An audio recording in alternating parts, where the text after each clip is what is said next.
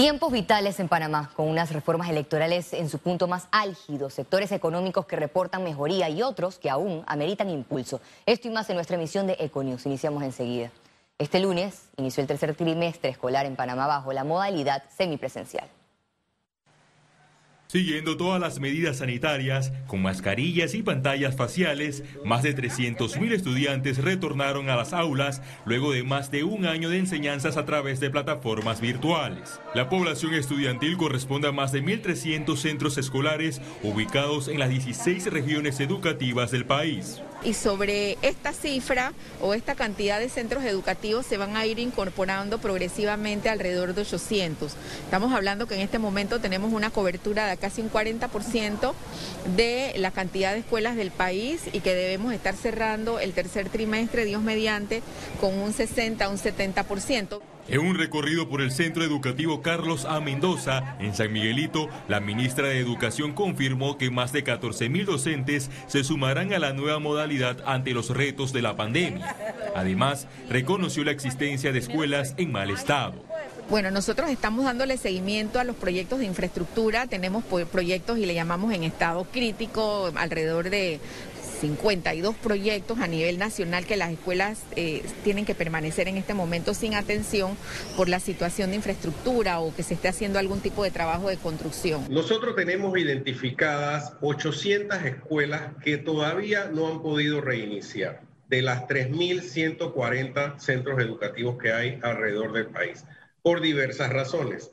Algunas porque todavía no hemos podido dotarlas de agua potable, pero es que esas escuelas sufren la suerte que tiene la comunidad. Entre maestros y administrativos hay más de 51 mil inmunizados contra la COVID-19. De esos, unos 42 mil ya recibieron las dos dosis.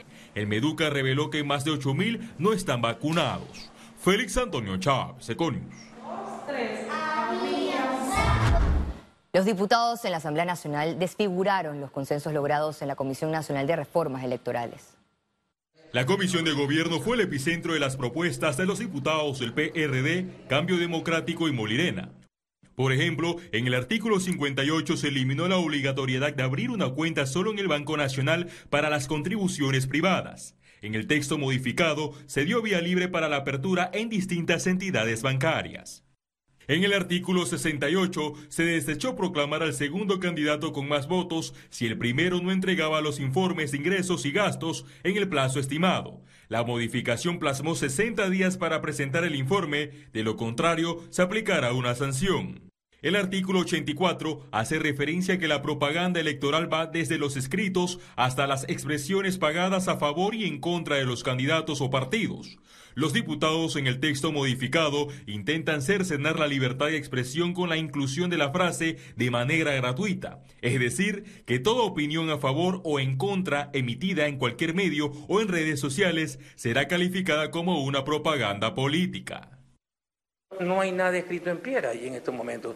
Ahí se tiene que buscar un ambiente de, colaboración, de negociación entre los partidos, entre los independientes, el foro sobre reformas electorales, los magistrados y toda la sociedad. Entre los 75 cambios está el blindaje del fuero penal electoral.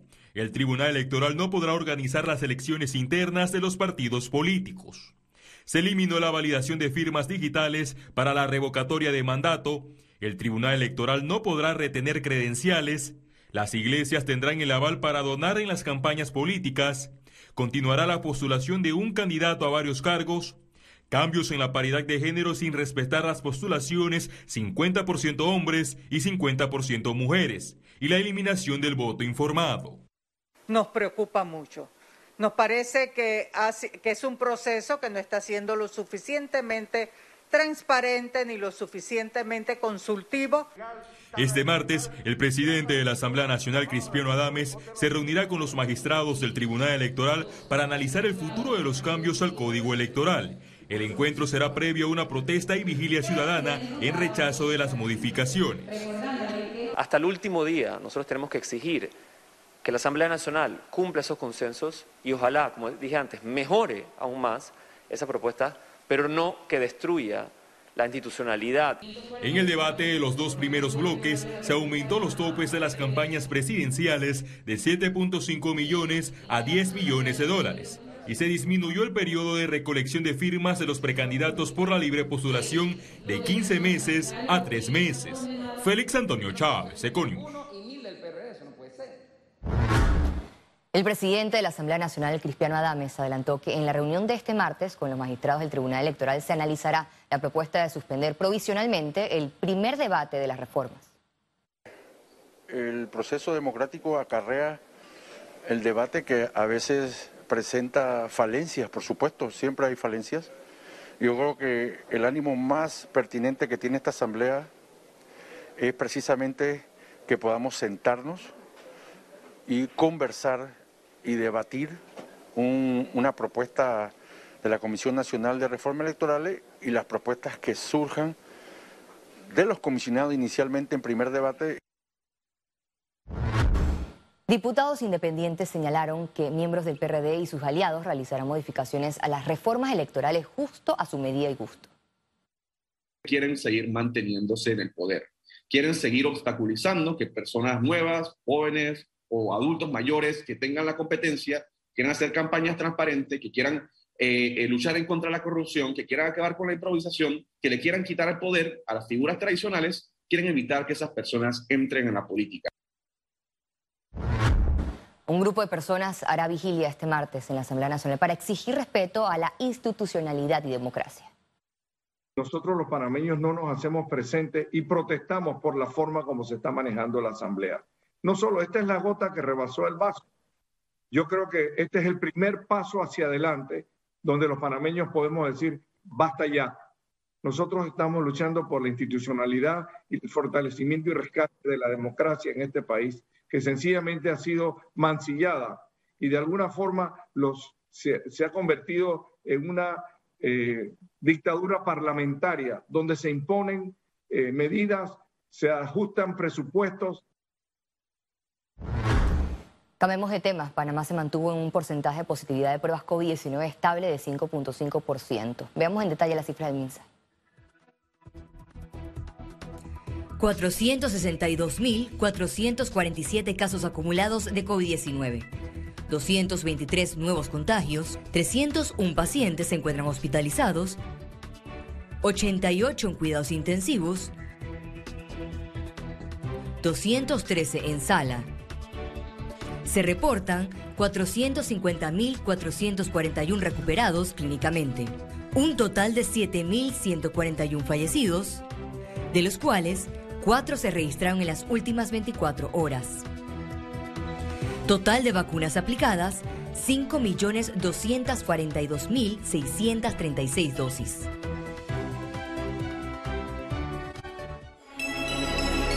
Economía. En Panamá, la población que ni trabaja ni estudia y que son nombrados como ninis aumentó en lo que va del 2021. Más detalles en la siguiente nota. Antes de la pandemia, el país ya enfrentaba la mayor crisis de desempleo juvenil de su historia. En el 2019 se contabilizaron más de 250 mil ninis. En lo que va del 2021, esta cifra se incrementó a más de 4 mil. Jóvenes entre 15 a 29 años, lo que representa el 40% de la población joven sin empleo. Es muy probable que ese número aumente. ¿Por qué? Porque 70% de los empleos en Panamá son presenciales y mientras haya cuarentenas y toques de queda, el desempleo va a seguir aumentando. Em, de hecho, hay un, problema muy importante que es que tres de cada cuatro trabajadores que perdieron sus, sus empleos eran eh, trabajadores con 11 o menos años de escolaridad que desempeñaban labores presenciales. Entonces, mientras tengamos controles de acceso, mientras tengamos restricciones de movilidad, el desempleo va a aumentar a pesar de que la economía eh, va a crecer este año. El desempleo juvenil afecta más a las mujeres que a los hombres. Siempre las mujeres y la juventud son vulnerables cuando hablamos en el de, trabajo y esto nos lleva a nosotros a, a, poder seguir estableciendo estas alianzas que hemos planteado desde el Gobierno Nacional para reactivar algunos sectores de la economía. Sobre todo porque cuando hablamos de empleo es importante tener claridad de que eh, la alianza público-privada es realmente la estrategia que nos puede llevar a insertar y a mejorar las cifras del empleo en el país. El gobierno adelanta esfuerzos para atraer inversión extranjera y explorar nuevos sectores para generación de empleos. El 30% de los panameños gastó su décimo tercer mes pagando sus deudas, reveló una encuesta de Ipsos. Principalmente ha sido destinado, como bien has dicho, al pago de deudas, seguido por compra de alimentos y ayuda a miembros del hogar. Primero la responsabilidad y la, todo lo, que tenemos pendiente hasta el día de la fecha. Solo uno de cada cinco ha destinado eh, algo de este dinero para el ahorro, quizás temorosos de lo que ha ocurrido el año pasado y las amenazas de la posible variante Delta, ¿no?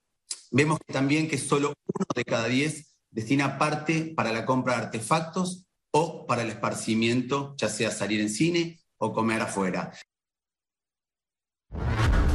El sector inmobiliario de Panamá se reinventa ante las nuevas necesidades de compradores. En 2020 hubo una disminución del 52% de las ventas del sector inmobiliario debido a la pandemia del COVID-19. Un año y medio después, esta industria se reinventó y asegura que es un buen momento para invertir. Nos tocó eh, el tema de las ventas virtuales, este, inclusive hasta los procesos de los trámites, eh, realmente también hacerlo de forma virtual. Eh, también nos tocó este, poder acomodarnos al tema del teletrabajo, ¿no? En, cierto grado para cuidar pues, al personal realmente, y también hemos visto que se han dado ciertas oportunidades, ¿no? por ejemplo, el mercado de playa se ha estado reactivando. Yo creo que estamos en una época donde hay que escuchar mucho más a la sociedad porque la sociedad nos va a indicar qué tipo de construcción habrá que hacer. Ahora hay cambios en los hábitos de los compradores de este sector.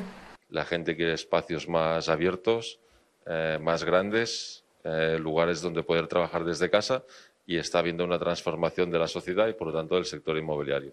A pesar de que hubo un notable aumento de locales comerciales desocupados, ahora el alquiler reporta dinamismo. El reto este, eh, se enfoca obviamente en la parte de los cobros, realmente por obvias razones de que muchos han, pues, han estado en contratos suspendidos. También hemos visto una modalidad interesante, nueva, que es este, pues adaptándonos un poco a la necesidad de nuestros clientes, es ofrecer la renta como opción a compra. Este lunes, la Asociación Panameña de Corredores y Promotores de Bienes Raíces recibió a Jordi Ribó, presidente de la Federación Internacional de Bienes Raíces. La agenda incluye una reunión con el Ejecutivo este martes 14 de septiembre. El gobierno ha estado trabajando en diferentes regímenes que ayudan al desarrollo y la promoción del país, que están enfocados. ¿no? Entonces, yo creo que eso es lo que nosotros como corredores inmobiliarios, junto con el gobierno, eh, agarrados de la mano debemos trabajar y ayudar a promocionar el país, dar a conocer todas las bondades que el país ofrece. Esta industria confía que el inventario seguirá disminuyendo y que en 2022 aumenten las ventas seguras. Ciara Morris, Econews. Los ingresos corrientes del Estado totalizaron 439 millones de dólares al cierre de agosto de 2021. Esta cifra refleja un aumento de 126 millones de dólares, es decir, 40.41% contra el mismo periodo del 2020. El Ejecutivo ve con buenos ojos estas cifras porque refleja una recuperación económica y que los números empiezan a igualarse a periodos antes de la pandemia.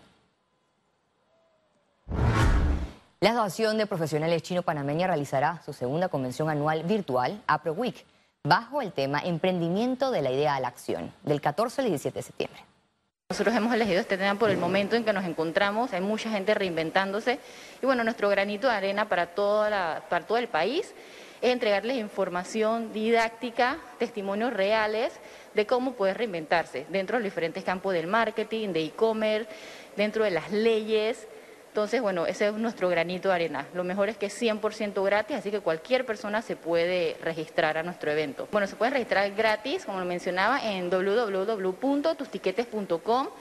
Nosotros empezamos desde el día de mañana, martes 14 de septiembre, a las 6 de la tarde, y el evento está corriendo hasta el viernes 17, donde cerramos con un foro que se llama Mitos y Realidades de un Emprendedor.